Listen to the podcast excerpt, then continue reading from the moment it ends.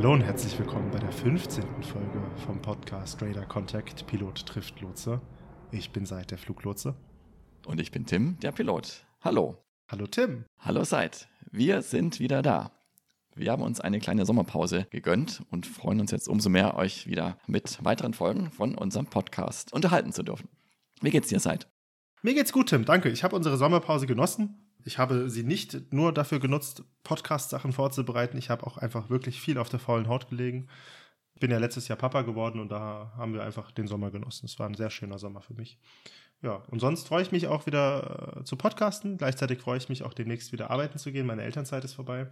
Ja, und das äh, entsprechend, mir geht's gut.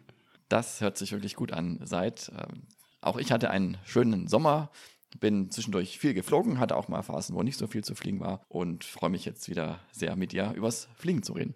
Aber jetzt wirklich zu unserem heutigen Thema. Weil wir so lange Pause gemacht haben, haben wir gedacht, machen wir mal eine Sonderfolge sozusagen für euch heute. Es war nämlich die Idee eines unserer treuen Zuhörers, ob wir nicht passend zum Termin, der jetzt ansteht und wenn ihr den Podcast auch pünktlich anhört und runtergeladen habt, ist nämlich heute Halloween. Warum machen wir nicht mal eine Folge mit Gruselthemen?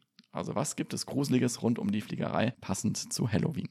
Ja, genau. Die Folge kommt äh, als reguläre 15. Folge raus, aber sechs Tage früher als normalerweise geplant. Unsere nächsten Folgen kommen dann wieder als reguläre Termine immer am ersten Samstag des Monats raus. Aber ich fand diesen Vorschlag total cool, dass wir da äh, über gruselige Themen am Cockpit und rund ums Cockpit sprechen. Ähm, Tim, du hast äh, was vorbereitet, ne? Also du hast ja auch gesagt, bei manchen Themen lässt du mich im Dunkeln, damit ich da im Dunkeln tappen darf. Äh, erzähl mal, was hast du mitgebracht? Genau, ja, wir hatten ja zusammen ein bisschen gebrainstormt und ich hatte dann auch mal äh, meinen Freund gefragt, der das Thema vorgeschlagen hatte und auch so rumgefragt bei anderen Zuhörerinnen und Zuhörern, was die mit dem Thema Gruseln beim Fliegen verbinden. Und äh, da sind ein paar ganz nette Stichworte gefallen, die wir jetzt so mal der Reihe nach uns angucken können. Vorweg eine, äh, wie man heute so schön sagt, äh, Triggerwarnung. Wir werden auch über den einen oder anderen Flugzeugabsturz sprechen, die auch durchaus tragische Resultate mit sich gebracht haben. Also wer bei diesem Thema etwas empfindlich ist, ähm, kann sich vielleicht überlegen, ob er weiterhören möchte oder nicht. Grundsätzlich haben wir auch an anderer Stelle mal gesagt, äh, halten wir beide und sind überzeugt, äh, dass Fliegen äh, nach wie vor das sicherste Verkehrsmittel ist. Und bei der hohen Anzahl von Leuten, die jedes Jahr fliegen, kommt wirklich nur ein äußerst geringer Bruchteil zu Schaden oder gar zu Tode. Nichtsdestotrotz gibt es und gab es mal wieder Flugzeugunfälle, die schon auch ziemlich krass sind. Und da werden wir auch den einen oder anderen auch heute mal kurz zumindest streifen. So viel der Vorrede. Unser erstes Stichwort lautet Geisterflüge. Seit was fällt dir zum Thema Geisterflüge ein? Ja, zu jedem möglichen von diesen Themen, wo es irgendwie um Zwischenfälle im Cockpit geht, lernt man ja an der Akademie was. Und bei Geisterflügen, da gibt es dieses eine Beispiel einer griechischen Airline. Ähm, das ist jetzt die erste Triggerwarnung, wo aufgrund von einem Druckabfall im Cockpit, einem schleichenden Druckabfall, der nicht bemerkt wurde von den Piloten, ähm, tatsächlich alle, die an Bord waren, jede einzelne Person ohnmächtig wurde. Der Flieger ist dann einfach weitergeflogen. Und dann sind so manche Sachen einprogrammiert im Flieger, wie der sich verhält wenn er bis zum Flughafen fliegt, aber keine Landung initiiert wird durch die Piloten, die bewusstlos waren. Und lange Rede, kurzer Sinn, der Flieger ist als Geisterflug zwei Stunden gekreist oder so, bis der Sprit alle war und ist dann in den Wald gestürzt. Ähm, ein etwas kürzlicher aufgekommenes Thema, das haben sicher einige von euch auch gelesen, wo ähm, aus Spanien so ein Businessjet gestartet war mit vier Passagieren an Bord, der dann über der Ostsee, der wollte eigentlich in Köln landen und der ist dann über der Ostsee abgestürzt. Scheint sich vermutlich um was ähnliches zu handeln. Ja, und das ist gruselig für mich als Fluglotsen, weil das bedeutet ja im Umkehrschuss, zum, in dem einen Moment rede ich mit dem Piloten und mit seiner Besatzung und ein paar Sekunden später kommt dann keine Antwort mehr. Manchmal wurde aus Versehen der Lautsprecher runtergedreht, aber dass es dann tatsächlich auch sowas sein kann. Was hast du damit gebracht bei Geisterflüge, Tim? Ja, also auch genau diesen Fall. Und äh, tatsächlich war das nicht der erste und der einzige Fall, wo das passiert ist. Es gibt einige Fälle, wo Piloten ohnmächtig geworden sind, weil sie keinen Sauerstoff mehr hatten. Äh, die meisten von diesen Fällen waren kleinere Flugzeuge, also so Business Jets. Aber tatsächlich der bekannteste und wie ich finde auch mit einer der krassesten ist eben dieser Fall der Helios Airline. Helios Flug 522 war das. Ähm, am 14. August 2005, ist also schon eine Weile her. Eine Boeing 737-300, ein Flugzeugmuster, was ich auch mal geflogen bin. Ähm, schon etwas älterer Bauart Art. gibt mittlerweile deutlich neuere Versionen von der 737. Und das war eben noch eine Klassikversion und die wollten von Lanaka nach Athen, also Lanaka auf Zypern. Helios ist eine zyprische, zypriotische Fluggesellschaft, weiter nach Prag fliegen und hatten ähm, am Boden vor dem Flug das Drucksystem überprüft. Das Flugzeug hat ja eine Druckkabine, weil in der Flughöhe, in der die Flugzeuge fliegen, der nicht genügend Sauerstoffdruck vorhanden ist zum Atmen und deswegen das Flugzeug ja sozusagen künstlich aufgeblasen wird. Und dafür gibt es ein Drucksystem. Und das wurde beanstandet am Boden, wurde gecheckt und dabei hat jemand vergessen, einen Schalter umzulegen, dass das Drucksystem automatisch wieder die Kabine nach dem Start aufbläst. Und das ist den Piloten an drei Stellen, wo das eigentlich gecheckt wird, im Rahmen von der Flugvorbereitung nicht aufgefallen. Und so kam es, dass das Flugzeug gestartet ist und die Druckkabine sich nicht aufgeblasen hat, sondern den gleichen Druck im Flugzeug hielt, wie er dann außerhalb des Flugzeugs war. Das heißt, in einer Höhe von 3700 Meter waren das, kam da eine Warnung an, die die Cockpit-Crew falsch interpretiert hat, weil das gleiche Geräusch gibt es auch noch für einen anderen Fehler und einfach weitergestiegen ist. Irgendwann sind dann die Sauerstoffmasken hinten bei den Passagieren rausgefallen, ähm, aber sind weitergestiegen und haben dann relativ schnell auch im Cockpit Sauerstoffmangelerscheinungen gehabt und sind einfach, wie du gerade schon gesagt hast, Zeit weitergeflogen, bis sie dann über dem Flughafen von Athen in eine Warteschleife eingeflogen sind, weil das ist das, was im Bordcomputer einprogrammiert ist. Und dann nach 70 Minuten, weil denen der Sprit ausging, abgestürzt sind.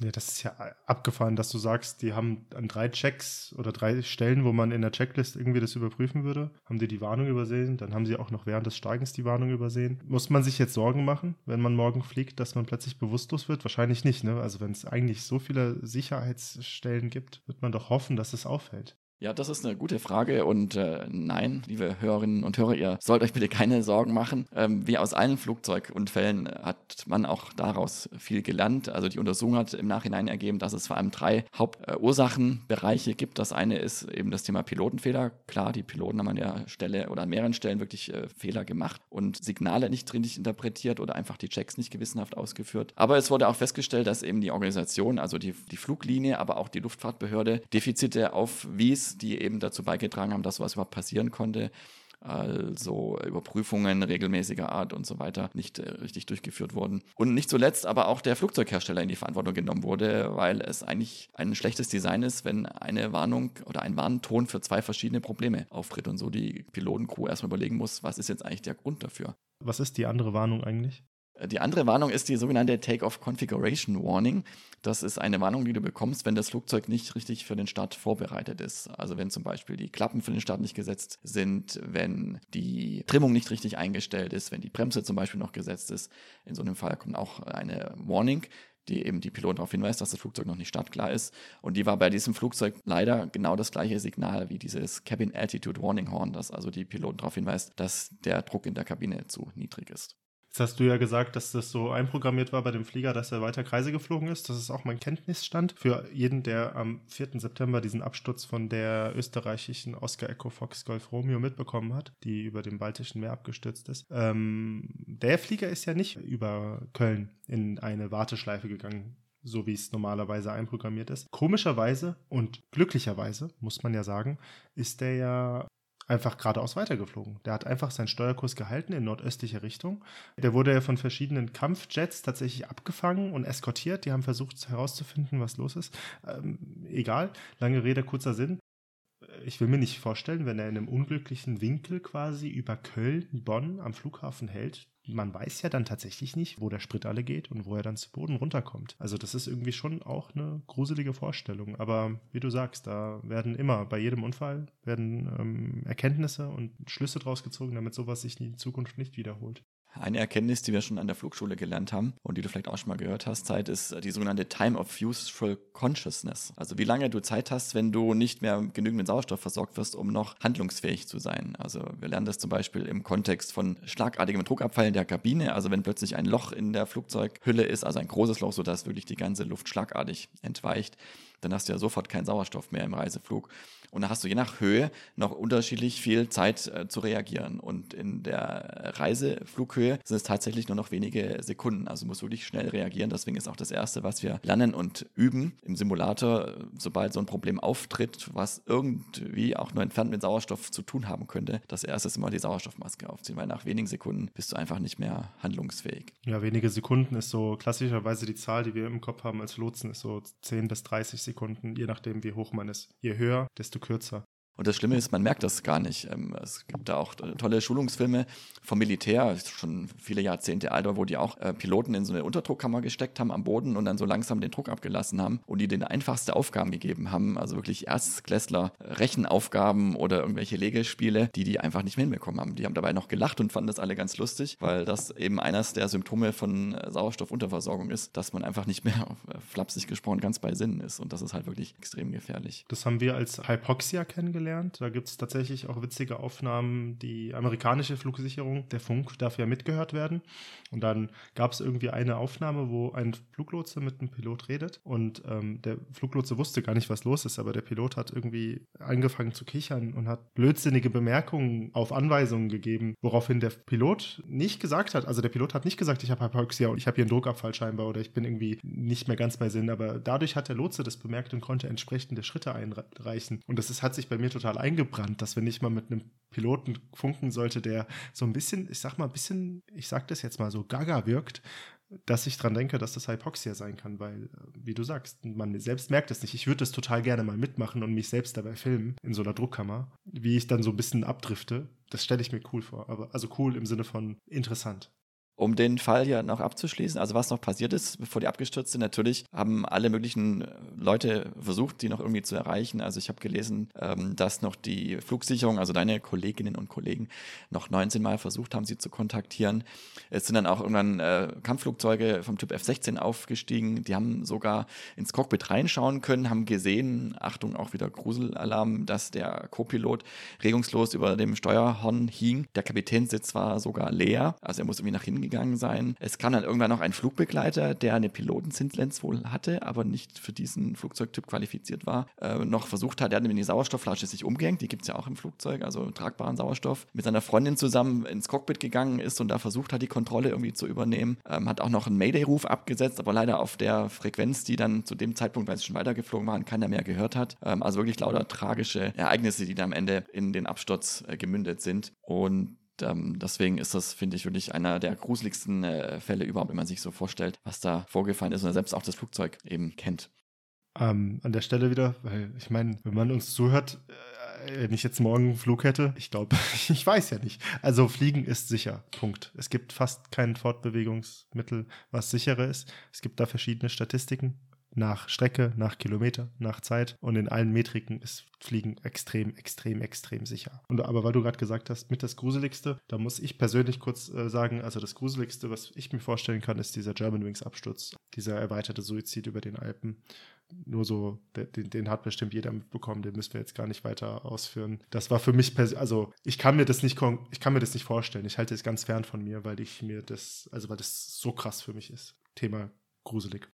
Abschließend dazu, ich habe es vorhin schon angesprochen, eine Erkenntnis und eine Empfehlung, ja sogar Anweisung nach diesem Unfall war eben an die Flugzeughersteller. Zum einen die Warnungen im Flugzeug anzupassen, dass eben ganz klar ist, worum es sich mit dieser Warnung handelt und eben auch die, die Checks und die Aufsicht durch die Luftfahrtbehörden entsprechend so anzupassen, damit sowas nicht wieder passiert. Und jetzt, ähm, ich als äh, Flugleihe, also ich bin ja Fluglotser, aber im Flieger habe ich nichts zu tun, könnte man ja zuerst denken, ha, wieso baut man denn überhaupt so einen Knopf, dass man die Druckkabine ausschaltet? Wenn ich jetzt eine Antwort raten darf, man muss wahrscheinlich alles ausschalten können als Pilot, weil ja alles auch eine Fehlfunktion hervorrufen kann. Ne? Das sind diese ganzen tollen Schalter und Sicherungen, die ihr vorne habt. Man muss ja im Grunde quasi immer, äh, jedes Bauteil, was da drin ist, kann ja quasi eine Fehlfunktion erzeugen, wo man sagen will, okay, das will ich jetzt ganz bewusst vom Netz nehmen. Jetzt, wenn man die Druckkabine ausschaltet, ist das ja doof, aber dann sagt man halt, okay, die Druckkabine ist kaputt, ich muss die ausschalten, dafür sinke ich auf 10.000 Fuß. Oder? Das wird die Antwort sein wahrscheinlich, ne?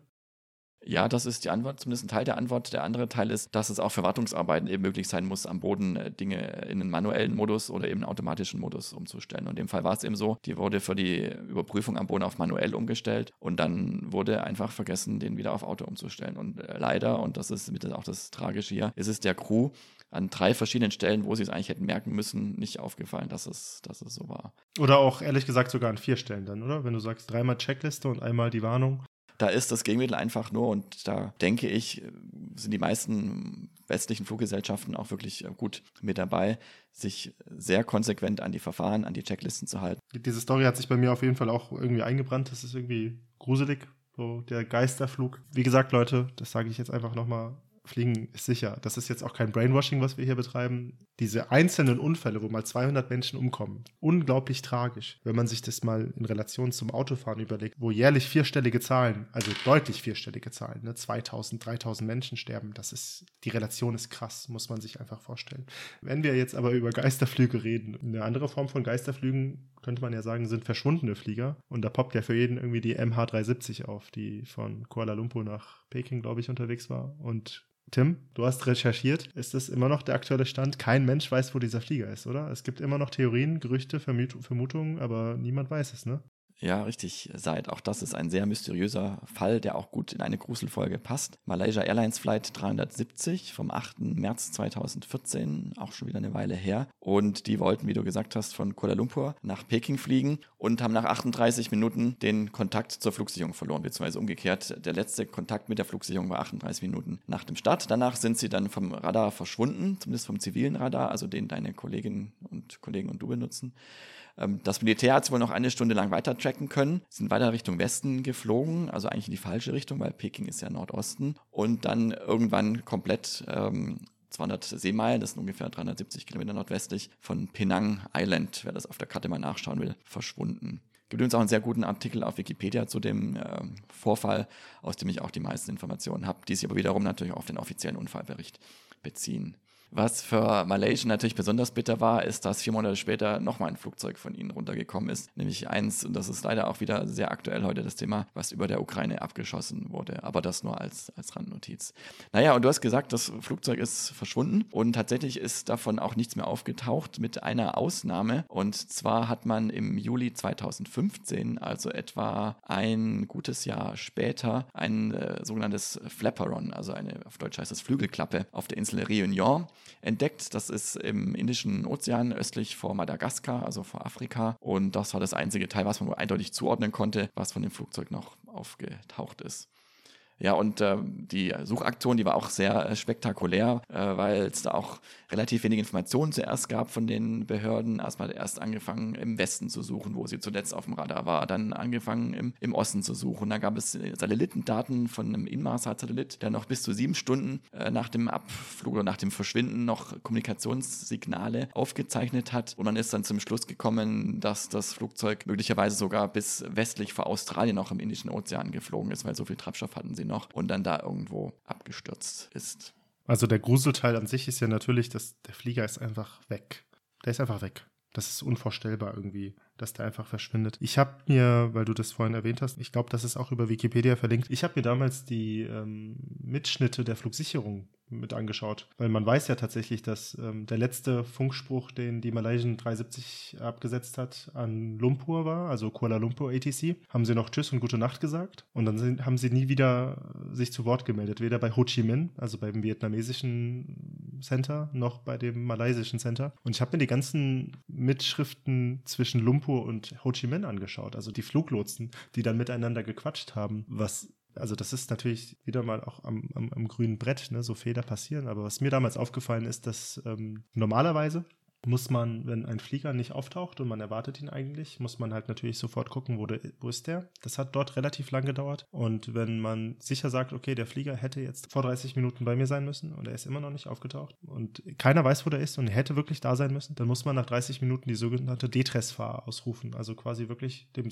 Wachleiter Bescheid sagen, Search and Rescue starten und so weiter. Das ganze Programm, Militär, alles komplett. Das wurde sechs Stunden später gemacht glaube ich, soweit ich mich gerade erinnern kann. Und das fand ich krass. Ich habe mir das, habe mir das tatsächlich in meiner Pause in der Nachtschicht durchgelesen. Das war ja auch drüben auch in der Nachtschicht. Das war um 1 Uhr morgens. Und ich habe mich komisch gefühlt, als ich wieder auf die Arbeit gegangen bin in, nach der Pause, weil ich habe, also das hat bei mir irgendwie ein ganz komisches Gefühl hinterlassen, weil ich halt da quasi Mitschnitte von Lotsen gelesen habe, wo ein Flieger danach verschwunden ist. Und dann habe ich so gedacht, krass, das also ich meine, ich bin hier nicht über dem Indischen Ozean. Ähm, wir haben hier gute Radarabdeckung, gute Militärsatellitenabdeckung und so. Aber das war einfach irgendwie eine krasse Vorstellung, dass mir das auch passieren könnte. Das war gruselig für mich, muss ich sagen. Das, also ich finde sowieso diese ganzen Funkmitschnitte, die man sowohl zwischen Piloten und Fluglotsen, aber auch innerhalb einer Cockpit-Crew sich durchhören kann, äh, anhören kann, noch ein anderer Flieger, wo ich mir das auch durchgelesen habe, wo einem wirklich eiskalt jedes Mal der Rücken ein Schauer runterläuft, ist die Air France-Maschine über dem Atlantik, die abgestürzt ist. Da kann man auch den gesamten Mitschnitt mitlesen wo man dann auch hört, wie die Piloten fluchen. Man kann sich das ja gar nicht vorstellen, ja, wenn man irgendwie die Kontrolle mal übers Auto verloren hat und gerutscht ist, dann ist man ja schon scheiße, scheiße, wenn das einem in einem Flieger passiert. Die haben ja die Kontrolle über den Flieger verloren. Ja, also wer, wer, wer das sich zutraut, sich das durchzulesen, ähm, ich empfehle das weiter. Aber mal wieder äh, Triggerwarnung, aber gleichzeitig auch Fliegen ist sicher. Ja, wir können über jeden einzelnen Flugzeugabsturz eine ganze Folge machen. Es gibt auch ganz tolle Podcasts und Bücher und Artikel über diese ganzen Unfälle. Äh, wer sich dafür interessiert, es lohnt sich wirklich, sich mit dem einen oder anderen auseinanderzusetzen. Wir besprechen auch vieles davon in unserer Ausbildung und auch untereinander, haben auch regelmäßige Veröffentlichungen zu den Themen, weil wie gesagt, aus jedem Unfall äh, kann unheimlich viel auch gelernt werden und werden die Verfahren verbessert, wird die Herangehensweise und das Bewusstsein auch für diese ganzen Punkte, die eben schiefgelaufen sind, verbessert. Und wenn dann was passiert, was sehr tragisch ist, aber wie du schon gesagt hast, sehr selten vorkommt, ist es in dem Modell, was ich in einer der letzten Folgen mal vorgestellt habe, dieses Käsescheibenmodell wirklich so, dass halt, ja, wie es dann immer in der Presse heißt, eine unglückliche Verkettung von Umständen zusammengekommen ist und dann zu sowas gekommen ist. Ich habe noch ein anderes verschwundenes Flugzeug seit, was ich ganz kurios fand. Ähm, aber vorneweg, äh, ich habe äh, bei meiner Recherche festgestellt, dass es gar nicht so selten ist, dass Flugzeuge verschwinden. Also es gibt auf Wikipedia auch eine, eine Liste mit verschwundenen Flugzeugen. Und zwar seit Anbeginn der Fliegerei vor über 100 Jahren. Und die ist sehr, sehr, sehr lange. Und allein in den letzten 20 Jahren sind 15 Flugzeuge verschwunden.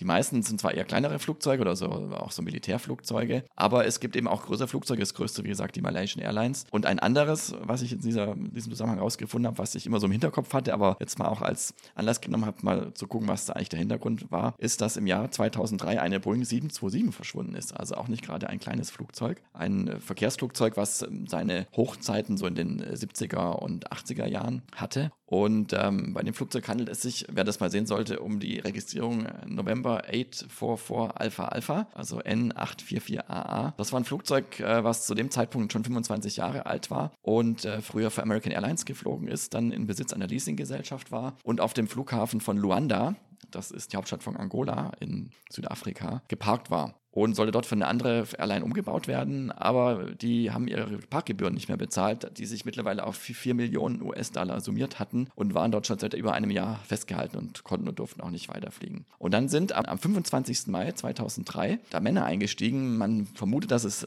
ein oder zwei waren, die wohl mit Wartungsarbeiten dort auch beschäftigt waren und haben dann das Flugzeug einfach weggeflogen, sind eingestiegen. Interessanterweise brauchst du eigentlich drei Piloten, beziehungsweise zwei Piloten und einen Flugingenieur für dieses Flugzeug, aber es sind wohl nur zwei Piloten oder ein Pilot und ein Wartungsingenieur eingestiegen und sind weggeflogen. Haben keinen Transponder eingeschaltet, also das, was euch dann hilft, uns oder die Flugzeuge auf dem Radarschirm zu sehen. Also sind dann quasi, ohne dass sie geortet werden konnten oder zumindest genau geortet werden konnten, Richtung Südwesten, Richtung Atlantik weggeflogen hatten 53.000 Liter Kerosin dabei. Das reicht für etwa gut zwei bis zweieinhalbtausend Kilometer und waren dann weg und ist auch seither nicht mehr aufgetaucht. Finde ich auch eine ganz spannende und verrückte Geschichte. Wahrscheinlich gibt es auch eine relativ einfache und recht banale Erklärung dafür. Die sind vermutlich dann auch irgendwann abgestürzt in den Atlantik. Ähm, angeblich wurde das Flugzeug danach nochmal gesehen in Guinea, das ist weiter nördlich in Westafrika. Ähm, es gibt Erklärungsmodelle, dass der Chef der Leasingfirma da irgendwelche Betrugsmaschen am Laufen hatte. Der war auch davor schon mal aufgefallen mit anderen Geschichten, dass der da seine Finger im Spiel hatte.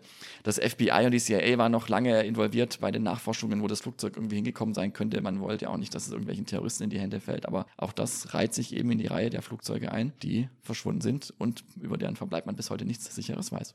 Was zum Glück diese Geschichte weniger gruselig macht, ist, dass halt da nicht Menschen an Bord waren. Und ich meine, das klingt so ein bisschen ja wie eine Entführung und vielleicht haben die die Teile auf dem Schwarzmarkt verkauft. Es gibt ja so Theorien dann immer über sowas, ja. ja. Und theoretisch kannst du auch fliegen, ohne von, also wir, du hast gesagt, der Transponder war aus, das hilft uns, den Flieger zu sehen. Gleichzeitig hat das Militär andere Radaranlagen, die kannst du quasi eigentlich nicht umfliegen, außer du fliegst mit einem Tarnkappenbomber. Aber ähm, wenn du tief genug fliegst, das ist ja eine Theorie zu dieser Malaysian Malaysian Airlines, dass die einfach tief über Land fliegen und so, also Zeug. Ah, da gibt's, ich meine, man weiß es nicht und das ist auch deswegen gruselig. Aber ich, ich fand die Malaysian-Geschichte ja gruseliger, weiß nicht. Die ist auch so präsent und das war auch so, auch diese zwei Flieger in einem Jahr, das war dann, ich glaube, die Airline hat gelitten. Ne? Aber ein Grund, warum Flugzeuge ja häufiger damals verschwunden sind und auch ganz oft Schiffe verschwunden sind, ich mache jetzt mal die Überleitung zum nächsten Thema. Wir haben uns das Bermuda-Dreieck aufgeschrieben und als ich, ich, ich habe als Kind kennt man das Bermuda-Dreieck und denkt, ja, ja, genau, so ein Blödsinn. Aber wenn man sich dann anschaut, ähm, warum es tatsächlich das Bermuda-Dreieck geben könnte, finde ich das total interessant. Das Bermuda-Dreieck ist zuerst aufgetreten in Artikeln aus den 1950er und 1960er Jahren. Gibt es also schon lange in der Literatur und bezieht sich aber auch da schon auf Flugzeuge, die noch weiter früher in der Zeit, nämlich in den 1940er Jahren, verschwunden sind. Es gab wohl einen bekannten Fall in 1945, wo eine ganze Gruppe von Kampfflugzeugen verschwunden ist, deren Kompass erst nicht mehr funktioniert haben soll und die dann mit Treibstoffmangel auch irgendwann ja wahrscheinlich abgestürzt äh, sind. Also es ist was, was eher so ja im letzten Jahrhundert tatsächlich en vogue war als, als Thema das Bermuda-Dreieck, auch so vielleicht so ein bisschen dieser ganzen spirituellen New Age-Bewegung, äh, wird aber mittlerweile als sogenanntes Manufactured Mystery beschrieben. Also wirklich ein, ein, ein gemachtes Phänomen sozusagen äh, und einfach auch darauf zugrunde geführt, dass viele Berichte übertrieben sind, ähm, die vielleicht auch an ganz anderen Orten stattgefunden haben, aber einfach dann mal, weil es passt in das Bild, in das Bermuda-Dreieck lokalisiert werden, was sich ja da vor ähm, Südost USA befindet im, im Atlantik, im westlichen Atlantik. Und viele der Berichte sind einfach auch nicht nachweisbar, beziehungsweise einfach statistisch unauffällig. Also es verschwinden nicht mehr Flugzeuge im Bermuda-Dreieck oder auch Schiffe als an anderen Orten. Interessant in dem Zusammenhang finde ich auch, dass zum Beispiel Versicherungen das total entspannt sehen und jetzt auch keine höheren Prämien verlangen, nur weil ein Flugzeug oder ein Schiff über dieses Gebiet fliegt. Also wenn da irgendwas wäre, was irgendwie auffallen würde, wären die Versicherungen ja die ersten, die sagen würde, also da ist irgendwas im Busch, da müssen wir ein bisschen mehr Geld für verlangen. Also das ist auch nicht der Fall. Und jetzt, was für Erklärungsmodelle gibt es? Also es gibt die paranormalen Erklärungen und es gibt die natürlichen Erklärungen. Und zu den paranormalen Erklärungen gehört, was ich ganz lustig finde, zum Beispiel, dass unter dem Bermuda-Dreieck noch Überreste von Atlantis äh, liegen sollen und da irgendwelche Technologien am Laufen sind, die eben bewirken, dass da Magnetfelder oder elektrische oder elektromagnetische Felder sich aufbauen, die eben dazu führen, dass die Navigationsanlagen der Flugzeuge verrückt spielen und dazu führen, dass sie abstürzen. Ein anderes Modell ist, dass es äh, da Wurmlöcher oder ein Wurmloch gibt, das in irgendwelche Paralleluniversen führt oder die UFOs, Aliens da ihre Finger im Spiel haben. Das lasse ich jetzt einfach mal unkommentiert so stehen. Ja, das, ich glaube, dazu kann man gar nicht viel kommentieren. Naja, und eben natürlich erklären, die finde ich auch ganz interessant und plausibel und ist ja auch wieder was, was gerade so ein bisschen an Aktualität gewonnen hat. Äh, kurz bevor wir ja diesen Podcast aufnehmen, ist in der Ostsee oder, oder, sind sogar mehrere Pipelines beschädigt worden, muss man ja wohl schon sagen. Und auch da sind Gasblasen aufgestiegen, die das Meer ziemlich aufgewühlt haben. Und das kann durchaus dazu führen, dass zumindest ein Schiff untergeht, weil es nicht mehr genügend Auftrieb hat. Ob das auch ein Flugzeug beeinträchtigen kann, aerodynamisch, das lasse ich mal dahingestellt. Aber was eben tatsächlich sein kann in dem Gebiet, ist, dass es halt Hurricanes gibt, ähm, das dazu führt eben, dass Flugzeuge ähm, abstürzen, zumindest äh, in den 40er und 50er Jahren, als die Flugzeuge natürlich noch lange nicht so gut ausgestattet waren wie heute. Ähm, oder auch, dass es im Erdmagnetfeld eben einfach Variationen gibt, die durchaus aber auch nicht äh, selten sind, auch an anderen Orten der Erde. Wobei ich das mit diesem, mit diesem, ich, ich sage jetzt einfach mal mit diesen Gasblasen, ganz generischer Begriff, total spannend finde. Apropos äh, gruselig, das hat nichts mit Flugzeugen zu tun, aber eine Geschichte, die ich mal in der Zeitung gelesen habe, wo Geologen drauf gestoßen sind. Das ist, die haben ein Massengrab gefunden, wo, also ich stelle mir das so gruselig vor, das ist ein paar tausend Jahre her, ich weiß keine genauen Zahlen mehr, das, der Zeitungsartikel ist auch länger her, dass ich ihn gelesen habe. Da war quasi am Boden von einem See eine riesige Blase mit irgendeinem Gas, also Kohlenstoff, ich weiß es nicht. Es muss ein Gas sein, was schwerer ist als Luft. Die Blase ist geplatzt und dann quasi aus dem Wasser aufgestiegen, aber weil es schwerer ist als Luft, hat sich quasi um den See rumgelegt und an dem See haben halt hier am nördlichen Ufer, südlichen Ufer haben tausende Menschen gewohnt. Die sind einfach alle erstickt. Hm. Und dann waren halt, also das, das haben die dann gefunden und dann wussten die Geologen nicht, woran es gelegen hat. Und ich weiß jetzt nicht, wie sie drauf gekommen sind. Ähm, aber wenn man sich das vorstellt, du kommst dann wieder oder bist dann da irgendwie so ein Wanderer und du kommst da vorbei und um den See rum sind alle tot. Also ich kann das gut nachvorstellen, dass man da damals an übernatürliche Erscheinungen glaubte. Mhm. Aber ähm, das zu gruselig. Also ich, ich habe das gelesen und da ist mir auch ein Schauer und eiskalt den Rücken runtergelaufen, dass du da einfach erstickst, weil aus dem See Luft aufsteigt, sage ich mal. Also nicht Luft, sondern ein Gasgemisch. So viel zum Bermuda-Dreieck, ja. oder? Da muss man jetzt gar nicht viel mehr erzählen. Und apropos Tote oder vielleicht auch Untote, Halloween ist ja die Zeit, wo auch ganz viele Untote durch die Straßen laufen, habe ich mich mal ein bisschen mit dem Thema äh, Tod an Bord beschäftigt. Das ist ja auch was, was mich als Kapitän unter Umständen mal betrifft, wo ich dann auch wissen muss, was zu tun ist. Aber auch natürlich, was äh, sehr gut zum Thema Grusel und Halloween passt. Seit was denkst du, wie viele Menschen sterben jedes Jahr an Bord von Flugzeugen? Boah. Ist eine gemeine Frage, ich weiß. Lass mich mal überlegen. 500? Nein, 50, 50. Es sind 2.000 bis 3.000 tatsächlich. What? Aber jetzt kommt das große Aber. Weißt du, wie viele Menschen jedes Jahr fliegen? 1,8 Milliarden. Also im Jahr 2020, Corona, waren es 2 Milliarden. 2024 rechnet man wieder das Niveau zu haben, was man äh, vor Corona hatte, nämlich ähm, an die 4 Milliarden. Und jetzt kann man eine relativ einfache Rechnung machen. Die Wahrscheinlichkeit, dass man selber an Bord eines Flugzeugs stirbt, liegt bei ungefähr 1 zu einer Million oder 1 zu 2 Millionen. Und ist das jetzt auch bereinigt, dass Menschen wiederholt fliegen? Ja, es sind wirklich die, die, es sind sozusagen, ich weiß nicht, wie es ganz genau berechnet wird, aber es hat was mit der Anzahl der Bordkarten, die ausgegeben werden, zu tun. Also wirklich quasi die Passagiere, die fliegen. Klar, wenn du jetzt öfters fliegst, also wenn du jetzt immer fliegst, dann ist die Wahrscheinlichkeit 1 zu 100.000, aber es ist trotzdem noch ähm, sehr wenig. Aber auch da ist es interessant, das hängt natürlich damit zusammen, dass ähm, immer mehr alte Menschen oder ältere Menschen auch fliegen. Äh, zum Beispiel im Ärzteblatt aus dem Jahr 2005 habe ich einen Artikel gefunden, da stand drin, man erwartet bis 2030, dass jeder zweite Passagier über 50 Jahre alt ist. Und je älter, desto äh, näher am Tod ist man ja zumindest sozusagen. Auf der anderen Seite ist das Fliegen aber auch was das angeht wieder viel sicherer geworden als früher. Wir haben nämlich eine sehr gute medizinische Ausrüstung an Bord, ähm, sogar ein eigenes Doctors-Kit, was auch dann nur von einem Arzt geöffnet werden kann, weil da auch ziemlich stark wirkende Medikamente mit dabei sind. Wir haben Defis, die vor einigen Jahren eingeführt wurden, die einigen Leuten schon an Bord das Leben gerettet haben. Unsere Crews sind gut geschult. Ähm, es gibt ein Programm für mitfliegende Ärzte, die sich schon vorher melden können, dass die Crew gleich weiß, wen sie ansprechen kann. Wir können aus dem Flugzeug raus entweder über so ein Art SMS-basiertes System uns Hilfe holen und auf anderen Flugzeugen, die Satellitenkommunikation haben, auch direkt mit einer Hotline telefonieren, die da so eine Art Ferndiagnose machen kann. Ähm, und bis hin zu, dass wir auch keine Scheu haben, wenn es sein muss, auch mal eine Zwischenlandung einzulegen, um dann einem Passagier medizinische Hilfe zukommen zu lassen. Das ist ja tatsächlich der häufigste Notfall, den ich habe dass ein Pilot Medical Emergency Report, ich hatte auch schon Piloten, die einen Herzinfarkt reportet haben, wo es ja wirklich dann um viel geht und dann auch schnell gehen muss. Mhm.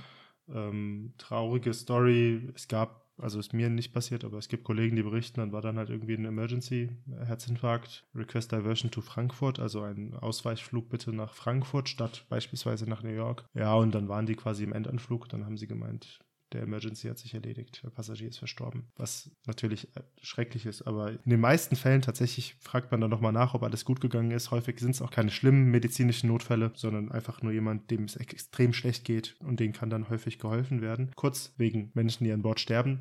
Kennst du die Geschichte von der israelischen Evakuierungsflug, der die meisten Menschen jemals transportiert hat in einem Flug? Ja, ich habe das mal gehört. Ich habe jetzt die genauen Zahlen nicht mehr im Kopf, aber das war eine hohe dreistellige Zahl. Nee, eine äh, niedrige vierstellige. Es gibt verschiedene Angaben, 1137 oder 1086 Passagiere, ist ja auch egal. Was ich aber interessant finde, ist, der Flieger ist mit weniger Passagieren gestartet, als er tatsächlich dann gelandet ist. Also andere Richtung. Es gab zwei Geburten auf diesem Flug. das war 1991. Ähm, witzige Geschichte. Auch so rum kann es gehen. Weniger gruselig, wobei 1000 Menschen in einem Flieger, das ist ein bisschen gruselig, aber ähm, ja. Das ist aber eine schöne Überleitung, weil genau das Thema habe ich mir auch noch angeguckt. Was ist denn, wenn jemand an Bord geboren wird? Und das sind äh, übrigens deutlich weniger Menschen oder deutlich weniger Fälle, als gestorben sind. Äh, bis 2019. Und das hat witzigerweise eine, eine Britin recherchiert, die selber an Bord eines Flugzeugs geboren wurde, äh, nämlich äh, eine gewisse Shona Christie Eve Owen. Und die Initialen ihrer drei Vornamen ergeben zusammen das Wort Sky. Also da waren die Eltern auch sehr kreativ. Die ist wohl, äh, die hat das recherchiert, nämlich dass bis zum Jahr 2019 insgesamt 49 Geburten an Bord von Flugzeugen verzeichnet wurden. Das ist Wissen, was ich noch aus meiner ähm, Schulzeit habe, aus meiner Flugsicherungsakademiezeit. Solange ein Flieger am Boden steht, ist man ja in dem Land, in dem der Flieger dann auch jeweils gerade steht, wo die Türen offen sind. Also angenommen, eine deutsche Lufthansa fliegt nach Österreich. Steht in Wien am Boden, hat die Türen offen, es ist österreichisches Territorium. In dem Moment, wo die Kabinencrew sagt, wir machen die Türen zu, ist dieser deutsche Flieger deutsches Territorium. Ergo kommt es darauf an, in welcher Flugphase kam das Kind denn auf die Welt, oder? Genau, und noch interessanter ist, wenn das Flugzeug sich über Open Water, also irgendwo dem Ozean befindet, da gilt dann unter Umständen das sogenannte Territorialprinzip, also auch da das Land, in dem das Flugzeug registriert ist. Also wenn du jetzt zum Beispiel bei einer Fluggesellschaft fliegst, die irgendein Leasingflugzeug hat, das irgendwo zum Beispiel in Irland registriert ist, dann kann es durchaus sein, dass erstmal Irland als Staatsangehörigkeit angenommen wird. Ach Gott, witzig, weil dann ist jetzt ja zum Beispiel EasyJet hat aufgrund des Brexits immer noch Flugzeuge, die unter der Registration EasyJet in Großbritannien registriert sind, aber den ganzen Rest ihrer Flotte, damit sie weiterhin Flüge innerhalb von Europa durchführen dürfen, hat sie in Österreich registriert. Das heißt, du buchst einen EasyJet-Flug, jetzt ist das weit hergeholt, da kommt ein Kind auf die Welt, dann musst du gucken, welche EasyJet-Maschine bin ich denn geflogen? Ist das jetzt ein österreichisches Kind oder ein britisches? Ja, krass, okay, interessant. Anders ist es wieder, wenn du über Ländern bist, also USA oder Kanada zum Beispiel, ist es so, dieses äh, Bodenrecht, was du gerade angesprochen hast, gilt dann auch im Flug. Also wenn du im amerikanischen Luftraum geboren wirst, aber im Reiseflug bist, hast du trotzdem die amerikanische Staatsangehörigkeit. Als Geburtsort wird dann übrigens ähm, der Ort eingetragen, an dem das Baby zum ersten Mal das Flugzeug von Bord gegangen ist. Was natürlich äh, der Kapitän machen muss, ist einen Bericht verfassen, genauso wie bei einem Todesfall an Bord. Äh, witzigerweise habe ich gelesen, muss man den Beruf des Vaters eintragen und äh, gegebenenfalls Zeugen, die bei der Geburt dabei waren. Ähm, ich habe als letzte Mal eine Geburt war, ich glaube, es war sogar ist gar nicht so lange her, ähm, gelesen, wurde auch ein riesen mediales Bohai drum gemacht. Ist natürlich auch, ja, wenn es einmal im Jahr sozusagen passiert oder noch seltener, ein schönes Thema für die Presse. Aber die, die Beteiligten haben auch gesagt, ja, das war am Ende eine ganz normale Geburt. Eine Geburt ist ein natürlicher Vorgang, solange da keine Komplikationen auftreten, ist das ja auch was Schönes. Und ähm, es ist ja auch in, in, vielen Ländern, wo die medizinische Infrastruktur nicht so gut ist, auch gang und gäbe, dass die Menschen ihre Kinder halt nicht im Krankenhaus wohlbehütet auf die Welt bringen, sondern das Kind halt auch mal vielleicht unter etwas widrigeren Umständen zur Welt kommt und trotzdem natürlich alles gut geht.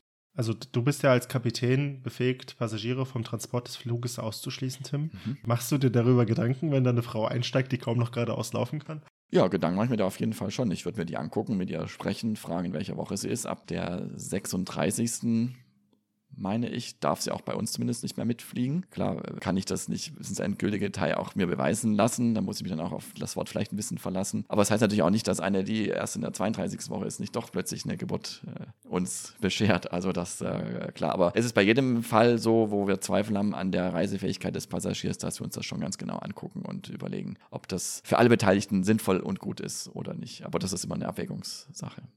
Ähm, ich habe noch zwei äh, Geschenke gefunden, die diese Babys bekommen haben, weil sie an Bord geflogen sind. Man sagt immer, die dürfen dann auf Lebenszeit äh, kostenlos fliegen. Und bei einem Baby war es tatsächlich so, die hat eine, eine Million Vielfliegermeilen geschenkt bekommen. Und zwar von der Cebu Air, ich weiß nicht, man das so ausspricht, von den Philippinen. Cebu Air, Cebu Air.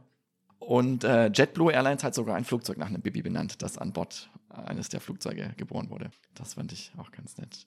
Tim, so schön dieses Thema der Geburt auch ist, ich meine, ich bin fast frisch Vater geworden. Ähm, wir haben eine Gruselfolge hier. Im Fall der Fälle, äh, es verstirbt ein Passagier an Bord. Was macht man dann? Also, habt ihr eine Kühlkammer dabei? Ja, das hatte ich auch mal gedacht, hatte ich auch mal gelesen, aber ich konnte keine Quelle finden, die das belegt hätte, dass es das gibt. Auf Schiffen gibt es das wohl, klar, die sind auch ein bisschen länger unterwegs, bis sie wieder irgendwo am Land ankommen, aber im Flugzeug, wo du ja innerhalb von wenigen Stunden landen kannst, braucht man das nicht und gibt das wohl auch nicht. Wäre auch zu aufwendig, das vorzuhalten. Ja, was macht man? Also früher habe ich gelesen, hat man die wohl auf ihrem Sitz sitzen lassen und ein bisschen ansprechend dekoriert, dass es aussieht, als würden sie noch schlafen. Oh Gott, ist das makaber. Hat ihnen noch eine Zeitung in die Hand gedrückt und eine Schlafmaske aufgesetzt. Ähm, hat wohl British Airways mal so gemacht. Ja, und das war tatsächlich wohl ein ziemlicher Skandal. 2006 gab es einen Flug auch von British Airways. Da haben die eine verstorbene Person in die First Class gesetzt, weil das der einzige Platz war oder die einzige Klasse, wo noch ein, ein angemessener Sitzplatz frei war. Und da musste dann dieser Tote drei Stunden lang sitzen, beziehungsweise für ihn war es wahrscheinlich nicht so schlimm oder für sie. Aber die Passagiere, die eben da drum rum waren, die fanden das natürlich überhaupt nicht äh, so lustig. Und ähm, ja, der, der, Passagier, die Passagierin ist an einem Herzinfarkt gestorben und ähm, ja, der einzige Platz, der eben noch frei war, war dann in der First Class, wo die dann da noch drei Stunden bis zur Landung mitgeflogen ist. Ja, aber was man tatsächlich jetzt, also auch wenn das in meinem Fall mal vorkäme, was wir dann machen würden, das ist natürlich auch ähm, wieder von der Situation abhängig. Also man versucht das natürlich schon möglichst pietätsvoll zu arrangieren, also nicht auf einem Sitz zu arrangieren, sondern sondern ähm, es gibt ja auch Bereiche im Flugzeug, in der Bordküche, ähm, also natürlich nicht in der Toilette, das ist wieder sehr nicht sehr angemessen, äh, aber in der äh, irgendwie Leute hin, hinzulegen in die Bordküche in einem abgegrenzten, abgestimmten Bereich. Ähm. Aber in der Toilette wäre auch gut, ja, liebe Passagiere. Die hinteren Toiletten sind nicht mehr zu benutzen, bitte. ja, und dann muss natürlich nach der Landung muss die Station informieren, man hinfliegt. Die Botschaft muss unter Umständen informiert werden, die Polizei, ein Arzt. Ähm, die müssen auch erstmal an Bord kommen und erst dann, also ist ja auch unter Umständen eine Crime-Scene, äh, wo natürlich erstmal alles aufgenommen werden muss, alles dokumentiert werden muss und so weiter. Also das ähm, ist dann relativ aufwendig natürlich nach der Landung. Ich glaube, die Turnaround-Zeit eines solchen Fliegers erhöht sich signifikant. Ryan O'Leary mag das nicht. So, und abschließend zum Thema Tote an Bord ähm, hat mich nämlich auch jemand gefragt, darf man eigentlich eine Urne als Handgepäck transportieren? Die Antwort ist ja. Ja, und ähm, natürlich haben wir auch öfters mal ähm, Leichen für Überführungszwecke auch an Bord dabei. Die werden dann wie Fracht sozusagen behandelt. Das sind Frachtgüter natürlich für die gelten dann besondere Verfahren. Ja, aber, aber ähm, jetzt mit diesem ganzen Tod, Zerfall und also ich weiß nicht, ob die Zuhörer das alles so gruselig fanden, wie ich es teilweise fand. Ähm, Gerade die ersten Themen fand ich irgendwie gruselig. Bisschen heiterere Themen.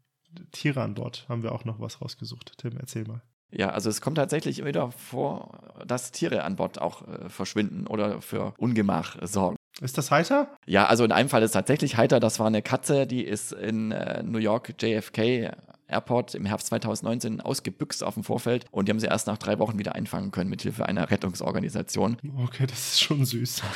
Hatte außer einem leichten Gewichtsverlust und ein paar Kratzern im Gesicht keine weiteren Schäden davongetragen und konnte wieder ihrer Besitzerin übergeben werden. Das fand ich äh, wirklich ganz, ganz süß. Bekannte von mir erzählen angeblich Tiere an Bord. Ähm, also die haben Haus in Portugal. Mhm. Die fahren da aber immer mit dem Auto hin, weil die sind einmal geflogen und die haben einen Hund. Und der Hund wurde transportiert. Hunde dürfen nicht in der Kabine transportiert werden. Mhm. Keine großen, ja. Mhm. Die müssen quasi unten im Stauraum, mhm. im Frachtraum, kriegen die auch Essen und so.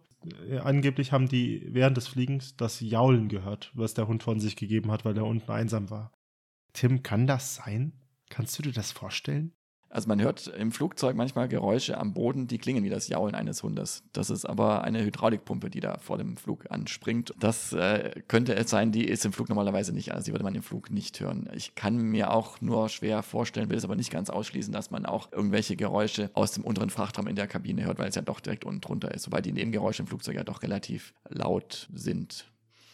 Auf der anderen Seite habe ich es aber selber schon gehabt, als ich noch Fachflugzeuge geflogen bin, dass ich die Tiere, die hinter mir, also im oberen Frachtraum eingeladen wurden, gehört habe. Also Pferde zum Beispiel, die immer aufgestampft sind. Das konnte man dann schon hören, auch mal ein Hund, der gebellt hat. Aber der war dann oben nur durch einen zwar dicken, aber trotzdem nur einen Vorhang von uns getrennt. Also das kann man dann schon eher hören. Ja, aber jetzt von unten aus dem Frachtraum, weiß ich nicht. Aber so süß das Thema der Katze, die in JFK verschwunden ist, auch ist, wenn Tiere bei euch an Bord transportiert werden und ich meine, es gibt welche, die verschwinden wie eine Katze, das kann man sich gut vorstellen, aber die können ja auch sterben unterwegs.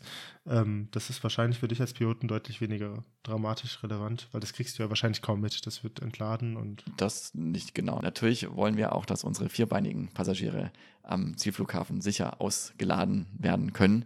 Und das kommt in der Regel ja auch so vor. Was aber auch vorkommt, ist, dass solche Tiere mal im Bord eines Flugzeuges ausbüchsen. Also nicht nur am Flughafen, sondern im Flugzeug ausbüchsen. Und da habe ich zwei Fälle gefunden. Einmal im Sommer 2021, ähm, Air Sudan auf dem Flug von Khartoum nach Doha. Da ist äh, auch eine Katze ausgebüxt und hat dazu geführt, dass das Flugzeug zurück nach Khartoum geflogen ist, weil die wohl für Ärger gesorgt hat. Und im Jahr 2004, also etwas länger her, hat wohl sogar eine Katze mal einen Piloten bei Brussels Airlines angegriffen. Äh, was daraus wurde, weiß ich nicht aber so Tiere, gerade Katzen, können wohl durchaus auch Ärger verursachen. Und äh, jetzt muss ich doch leider noch mal ein bisschen ernster werden. Es gab auch einen Flugzeugabsturz, der auf ein Tier zurückgeführt wird. Nämlich im August 2010 im Kongo, also mitten in Afrika, ähm, ist ein äh, Flugzeug, ein kleines Passagierflugzeug, Typ LED L410, ein tschechisches Flugzeug, zwei Kilometer vor der Landebahn abgestürzt und es gab nur eine Überlebende. Also 20 Menschen sind gestorben, eine Person überlebt und die hat nach der Landung erzählt, dass wohl ein Passagier ein Krokodil geschmuggelt hätte in so einer Sporttasche. Und dieses Krokodil sei ausgebrochen während des Fluges, was dazu geführt hat, dass an Bord ein Chaos aus gebrochen ist. Alle Passagiere panisch vor diesem Krokodil weggerannt sind, nämlich nach vorne im Flugzeug, was wiederum dazu geführt hat, dass das Flugzeug aus dem Gleichgewicht, also aus dem Trim gefallen ist und dann abgestürzt ist. Also ich kann die Reaktion verstehen, aber ach du Scheiße. oh Gott. Ich wollte gerade in, in, Gedanken so konstruieren, als du erzählt hast, Abstürze wegen Tieren, so ja, eine Katze, die dann da irgendwie so ein Kabel durchgebissen hat, dann gab es einen Kabelbrand, ah, tragische Verkettung von Unfällen, aber ein Krokodil. Ja. Alter. Ja, krass. Ah, ja, schön. und vielleicht zu guter Letzt, es gibt ja die bekannten Vogelschläge, wo Flugzeuge mal mit Vögeln zusammenstoßen, wo in der Regel auch nicht viel passiert, außer vielleicht einer kleinen Delle oder einem Fleck oder vielleicht auch mal, dass ein Triebwerk ausfällt, was wohl schon sehr selten ist. Aber es sind auch schon Flugzeuge mit anderen Tieren zusammengestoßen, zum Beispiel nach der Landung mit Wasserbüffeln auf irgendwelchen exotischen Flughäfen. Das wird sicherlich jetzt nicht in Deutschland oder in Europa auf den größeren Flughäfen vorkommen, aber in Asien ist es durchaus schon mal vorgekommen, dass Flughäfen, die vielleicht auch nicht so gut eingezäunt sind, Tiere beherbergen, die dann auch mal über die Runway, äh, also über die Landebahn rennen und dann mit Flugzeugen zusammenstoßen. Ja, das ist so eine Anekdote, die ich mal gehört habe, dass angeblich auch in Reiseflughöhe schon Pelikane gesichtet wurden. Aufgrund von irgendwelchen thermischen Bedingungen sind die dann so hoch geflogen. Die fliegen normalerweise so drei Kilometer, vier Kilometer Höhe. Ich weiß nicht, ob das stimmt, aber ah, ich bin froh, dass ich alles, was wir hier heute besprochen haben, hatte ich noch nicht. Also gut, Medical Emergency als Fluglotse, aber ich als, als, als Passagier, mir ist das sowas noch nie passiert. Ich hoffe, das bleibt auch so.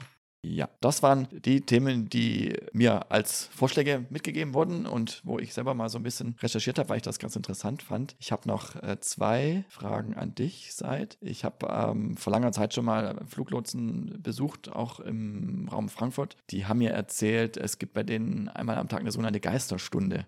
Kennst du das? Habt ihr das auch? Nee, was ist das? Das ist eine Stunde am Tag, ich sage jetzt nicht genau wann und auch nicht, wen es betrifft, wo eine ganze Menge Flugzeuge aus einem ganz bestimmten Bereich dieser Welt äh, anfliegen, mit denen die Kommunikation allesamt etwas schwierig ist, um es mal vorsichtig zu sagen. Und das empfinden wohl manche als etwas gruselig und deswegen nennen die das die Geisterstunde, wenn die, wenn die kommen. Okay, also ähm, mit deiner Beschreibung weiß ich jetzt, was ich damit anfangen kann. Ähm, ich persönlich aus meiner Wahrnehmung, also es gibt es bei uns nicht, die Geisterstunde, wir nennen das nicht so. Und ich empfinde es auch nicht als ganz so schlimm, aber ich glaube, ich kann mir vorstellen, dass es Frankfurt Approaches, das kann ich ja schon mal sagen. Und die müssen halt auch einfach viel mehr mit den Piloten kommunizieren, mit jedem Einzelnen, als ich es tue. Und dann verstehe ich, was die meinen. Okay.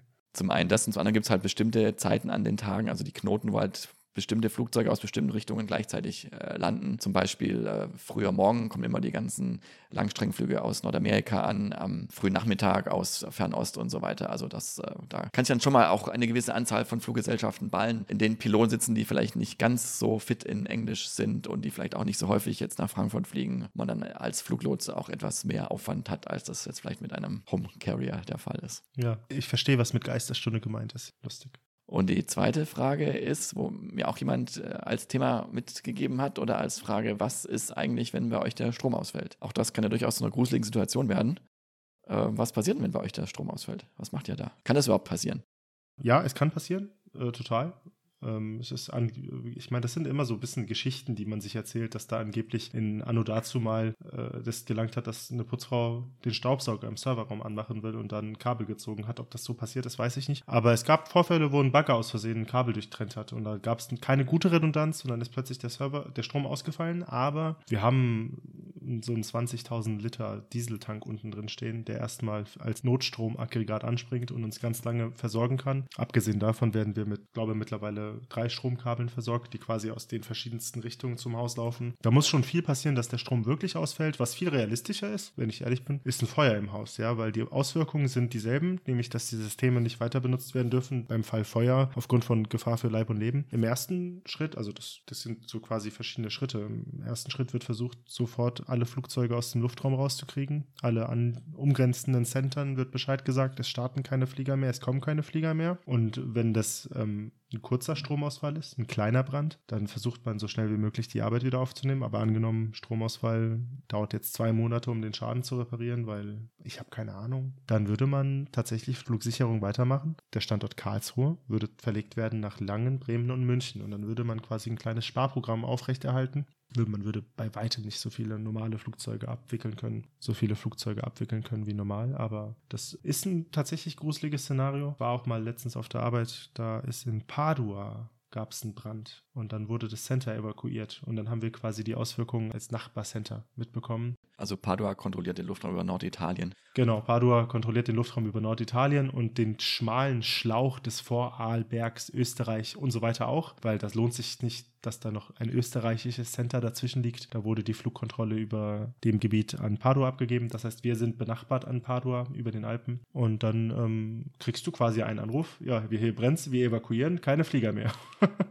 und ähm, Flieger, die auf dem Weg zu dir sind, also ich, ich als Fluglotse über Deutschland, in Süddeutschland, krieg dann Flieger einfach viel, viel, viel früher auf die Frequenz, damit die in sicheren Händen sind. Und so werden die Flugzeuge reihum verteilt. Und sobald quasi alle Flugzeuge weg sind, rennen alle aus dem Center. Und dann gibt es eine Nullsteuerung. Das ist der Begriff dafür, dass keine Flugzeuge mehr einfliegen dürfen.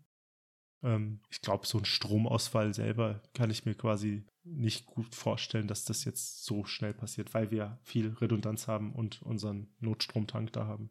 Also klingt zwar gruselig, ist aber relativ unwahrscheinlich und selbst wenn es passiert, gibt es Verfahren, wie ihr damit umgehen könnt. Ja, und ein, ein positiver Aspekt eines Stromausfalls wäre, wenn das Notstromaggregat anspringt, wir haben so eine krass helle Beleuchtung, weil die einen wacher hält. Und ähm, manchmal arbeiten wir im Notstrombetrieb, einfach um zu gucken, ob alles läuft. Dann wird bei der Beleuchtung jede zweite Lampe ausgeschaltet. Und das ist ein viel angenehmeres Licht. Ja, schön. Übrigens, im Flugzeug kann es auch einen Stromausfall geben, weil ja auch da ganz viele Systeme mit Strom und Elektrik versorgt sind. Aber auch da gibt es verschiedene Backup-Systeme und theoretisch kann ein Flugzeug sogar ohne Strom fliegen, zumindest ohne die meisten Stromsysteme. Es gibt immer noch ein Backup-Verfahren mit Batterien für die wesentlichsten Instrumente. Was aber viel wichtiger ist, was auf gar keinen Fall ausfallen darf, das ist die Hydraulik, weil ohne Hydraulik lassen sich die Steuerflächen nicht mehr bewegen und dann wird es wirklich gruselig. Aber das ist ein so unwahrscheinlicher Fall, dass der als quasi quasi nicht möglich angenommen wird. Die ganze Luftfahrt arbeitet ja, ja mit dem Prinzip der Redundanz und Wartung. Also es gibt so Parameter, kurz ausholen, um das ganze Grusel dieser Folge wegzunehmen. Es gibt da halt dieses Mean Time Between Failure, also man geht halt von jedem Komponent, gibt es so eine Erwartungszeit, wie lange hält es. Und wenn wir diese Komponente nicht nur einmal verbauen, sondern zweimal oder im Fall der Hydraulik, die sehr wichtig ist, dreimal verbauen, dann hat man quasi die Mean Time Between Failure gedrittelt oder mal drei genommen. Und durch Wartung kann man natürlich nochmal die Mean Time Between Failure erhöhen. Und so ist es tatsächlich nur deswegen möglich, dass das System System Luftfahrt so sicher ist. Also das ist bei uns mit, dem, mit den drei Stromleitungen und dem Notstromaggregat und wir haben auch noch, ich hol jetzt nochmal aus, sorry, angenommen, das fällt alles aus und der Tank ist leer und es ist alles scheiße gelaufen, dann haben wir zu jedem Zeitpunkt immer noch so Reservemodule drin, die quasi komplett unabhängig sind von allem anderen. Die werden nie benutzt, außer zum Testen. Und jetzt kommt natürlich nochmal eine Redundanz, damit wir noch mit den Piloten funken können. Selbst wenn der gesamte Strom ausgefallen ist, können wir immer noch 20 Minuten lang funken, damit wir den Piloten sagen können, wechselt bitte auf die nächste Frequenz und sagt auf dieser Frequenz Bescheid, äh, Rhein Räder hat einen Stromausfall, keine Flugzeuge mehr schicken. Theoretisch würde man quasi immer noch, also das ist der sechste Schritt der Redundanz. Also ich, ich hoffe, wir haben niemanden vom Fliegen abgeschreckt. Nein, ich denke auch. Vieles, was vielleicht gruselig klingt, ist am Ende gar nicht so gruselig, weil dahinter ein sehr robustes und durchdachtes und auch ein auf sehr vielen Erfahrungen beruhendes System steht, mit ganz vielen Menschen, die sich ganz viele Gedanken machen und auch sehr gewissenhaft arbeiten und alles dafür tun, dass es eben für die Passagiere am Ende nicht gruselig wird, sondern ein hoffentlich schönes Flugerlebnis gibt. Seid das war unsere Gruselfolge. Ich hoffe, unseren Zuhörerinnen und Zuhörern hat es gefallen. Mir hat es Spaß gemacht. War mal ein äh, netter Twist als Thema, mal sich mit solchen Themen zu beschäftigen. Wir haben noch ein paar andere Themen in der Pipeline, freuen uns auch weiterhin über Themenvorschläge für unsere nächsten Folgen und hoffen, dass es euch gefallen hat und dass ihr uns weiter treu bleibt. Genau, falls wir beispielsweise eines der heutigen Themen, das waren jetzt verschiedene Sachen, über die wir gesprochen haben, vertiefen sollen, schreibt uns ruhig. Unsere E-Mail-Adresse kennt ihr, podcast.radar-contact.de. Vielen, vielen Dank fürs Zuhören. Schön, dass ihr uns treu geblieben seid über die Sommerpause. Bis zum nächsten Mal, wenn es dann wieder heißt Trader Contact, Pilot trifft Lotse. Ich bin Seid, der Fluglotse. Und ich bin Tim, der Pilot. Tschüss. Ciao.